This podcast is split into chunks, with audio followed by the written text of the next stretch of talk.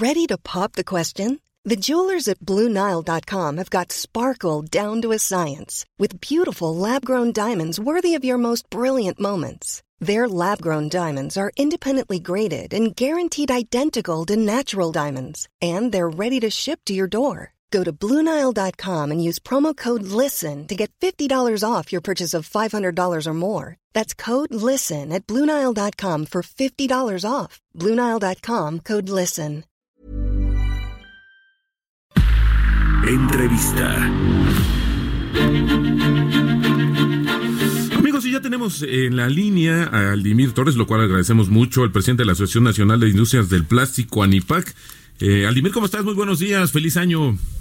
Igualmente, felicidades, buenos días. Muy buenos días. Oye, pues esta cuestión de la prohibición de las bolsas de plástico en la Ciudad de México, pues ha generado muchas, eh, pues yo no sé si decirle controversia, ha sido una cuestión a la que tenemos que acostumbrarnos a limir. ¿Por qué nos platicas un poquito el antecedente? ¿Cómo llegamos a esta prohibición? Bueno, primero, eh, gracias por el espacio. Este es un problema que estamos enfrentando a nivel mundial, no es a nivel Ciudad de México, ni a nivel Estado o Los Cabos o Naucalpan. Es un problema de contaminación que enfrentamos a nivel mundial y para la industria del plástico es la prioridad. Tenemos que atender el problema de la contaminación. Pero resulta primero que el reporte de la ONU, respaldado por el New York Times el año pasado, decía que el más del 90% de contaminación en los mares viene reflejado por 15 países en los cuales no está México. O sea, México no es un país contaminante. A pesar de que no tenemos una ley de residuos, es absurdo que tengamos una ley de prohibir algún producto y no haya una ley de manejo de residuos. O sea, por más que tú separes en tu casa, llega el camino y junta todo. Totalmente. Eh, a, a, pesar de eso, eh, hay una por un producto que hasta ahorita no se ha normalizado. No hay una norma para las bolsas en México y eso me parece ridículo. La única norma es la que ha propuesto la industria para tener una bolsa mucho más sólida, que dure mucho más ciclos, porque las bolsas, a pesar de todo, no es un producto de un solo uso. Tú llegas a tu casa y la usabas cuando menos para la basura. Totalmente. Hoy mucha gente, mucha gente está sufriendo porque ya ni siquiera hay esa opción. Y además nos encontramos con una ley que además de ser no incluyente, porque no nos invitaron a la mesa para establecer los, los antecedentes, es no técnica ni profesional. Te platico, por ejemplo, eh, se prohibía de inicio todas las bolsas. O sea, las bolsas es las bolsas del supermercado, que es el problema. La bolsa donde tú compras el alimento a granel, el queso, el jamón.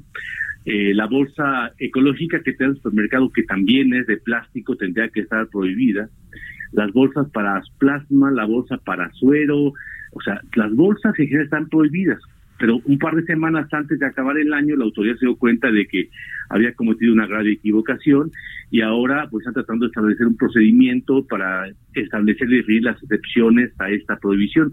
Es decir, tenemos una ley que además está muy confusa porque mucha gente piensa en Naucalpan que también hay están prohibidas o en Tlalnepantla o en Toluca cuando es una ley exclusivamente de la Ciudad de México. Así es. De, de, hecho, sí, sí las están prohibiendo en el Estado de México, precisamente en Naucalpan. Lo saludo con mucho gusto al Dimir Torres Jesús Espinosa. Precisamente ayer, buenos días. buenos días. gracias. Precisamente ayer visitábamos algunos centros comerciales eh, eh, eh, en Naucalpan y, y sí, eh, desaparecieron las bolsas. Y otra cosa que notamos es que también está afectando a por, por ejemplo a las personas que trabajan eh, los que llamamos comúnmente los cerillos. Sí, que son de la tercera edad eh, que muchos son de tercera edad y que también se están viendo afectados por esta por esta nueva ley.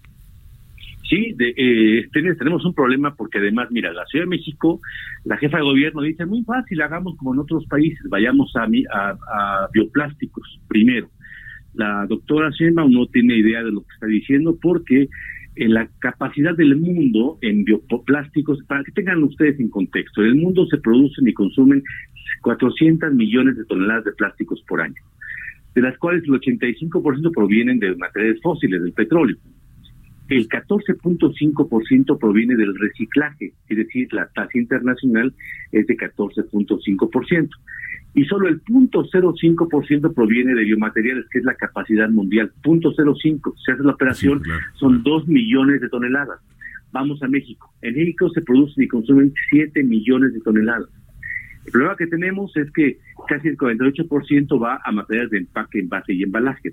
Si tú haces la operación, nos da casi 3.3 millones de toneladas al año. Es decir, si nadie en el mundo consumiera biomateriales, no alcanza ni para cubrir la, demanda mexicana con esas 2 millones de capacidad mundial. No tenemos capacidad, no hay un país que esté usando únicamente biomateriales, porque además la gente piensa que es un biomaterial, ah, ese sí lo puedo tirar y donde lo tiro va a salir un árbol verde, frondoso, precioso. Y eso es falso. El impacto, según el reporte de la doctora Alicia Vázquez, de la Universidad Autónoma Metropolitana Plantelas Capozalco, que es la autoridad máxima en residuos del país, dice que el impacto de un biomaterial o de un plástico eh, petrobasado en los mares es exactamente el mismo. Entonces, estamos con una ley un poco complicada. Claro, oye, y dos, dos cosas. Eh, ¿Qué vislumbras tú en términos de este ajuste que se tendría que hacer justa, eh, pues precisamente de la ley? Y la otra, eh, si estuviera o pudiera correr en paralelo con alguna propuesta que la industria que tú representas, pues pudiera presentar y que pues llegáramos a un acuerdo para evitar este tipo de confusiones y luego al final del día, pues esto se va a convertir. Ayer incluso también me comentaba con Jesús, pues hasta mercado negro ya de las bolsas de plástico. Esto es una situación muy complicada para una, para la, las actividades cotidianas de todos. Hoy pareciera mayor delito traer una bolsa de plástico contigo porque la multa representa casi 170 mil pesos, es. decir, casi 8.800 dólares. Es más delito traer, dar una bolsa que portar una K-45. Sí, Roberto. sí, sí, sí, es increíble. En realidad así es. Y entonces las dos preguntas que me hacías se resuelven en la misma. Mira, eh, hoy, hoy estamos sumergidos en un eh, modelo de economía lineal es decir, donde tú explotas, usas y tiras. Eso ya es inconcebible. Tenemos que mirar a una economía circular y ahí coincidimos los, los, los ecologistas, la, la cátedra, tenemos que mirar a un modelo económico como tal. Y en un modelo económico de economía circular, lo único que no está contemplado es la prohibición. Tenemos que hablar de regulación. Así es. Entonces, la propuesta es que regulemos las bolsas. Hay un eslogan que me gusta mucho, que hay una publicidad en Inglaterra, que dice, no me ataques, úsame responsablemente de, porque te pongo un ejemplo, del, popote en la nariz de la tortuga o la bolsa en el cuello de la foca, ¿de quién es responsabilidad?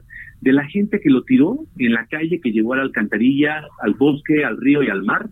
¿De la persona que no gestionó su recolección y aprovechamiento o la persona que lo fabricó? Roberto. y pues la respuesta es muy simple, de los tres. Exactamente. Pues y los tres tenemos que trabajar coordinadamente y no es prohibiendo, como lo vamos a arreglar, porque cuando tú prohíbes, te sales de la mesa y dejas el trabajo en los demás. Es una, es una falta eso es lo, único que no necesitamos. Es una falta de cultura, entonces, el problema que tenemos aquí en México, que lo comentaba bien el, ejemplo de la basura, que la revolvemos toda en la casa y no tenemos esa cultura de, la, de, de, separarla. Yo la pregunta que hago es, ¿cuánto nos cuesta educar un mexicano? Y la respuesta también es muy simple, nos cuesta tres dólares, decimos en Reynosa, que es lo que te cuesta pasar el puente de Hidalgo, Texas porque cruzando el puente ya no tiras la basura por la ventanilla, ya no tocas el clazo, te puedes estar en seguridad. ¿Sabes cuánto cuesta la multa en Estados Unidos por tener una bolsa o una colilla por la ventanilla? Casi mil dólares. Ah, ¿Cuánto te cuesta en México la multa? ¿Sabes que hay multa? ¿O sabes que alguien ha multado alguna vez en la historia por eso? No, el famosísimo del no pasa nada, ¿no? Casi 15 mil pesos. Entonces, no, no es problema de leyes, es problema de aplicación de las leyes y, y, por supuesto de cultura, pero de todos los elementos del medio. Es decir, no la, la, sociedad debe entender que no puede tirar la basura, la autoridad debe gestionar un adecuado, eh, una adecuada recolección y optimización de recursos sólidos, porque la basura, Roberto, nada más el plástico representa casi el 11%, nada más. La cosa es que es muy visual. ¿Y en dónde pones toda la basura? En bolsas de plástico. Ah, entonces yo me, me, he preguntado ayer y ahora, ¿qué hacemos con la basura? Exactamente, ¿qué hacemos con la basura? Porque ya no la pueden tirar en bolsas de plástico tampoco. Sí, ayer veía algunas imágenes que me compartieron de las playas de Acapulco justamente con esta situación de la basura ahí, porque pues antes se utilizaba justamente la, la bolsa de plástico para guardar esa basura. Ahora yo te pregunto algo, imagínate un niño en un tiradero, porque en México hay pepena, eso que sustenta la colección de residuos, y en muchos lugares hay niños trabajando, Robert. Sí, claro. ¿Esto va, va a quitar el problema? Mm. ¿Esto va a reducir el problema?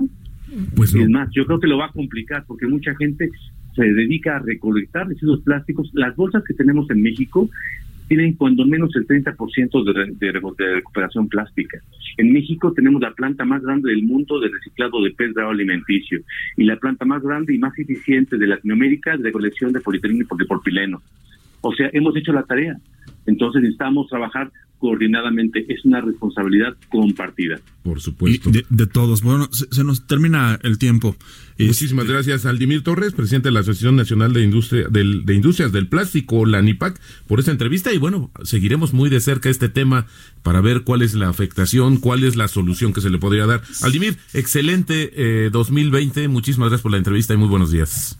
Roberto Jesús, felicidades. Buenos días. Gracias, igualmente. Un, un abrazo.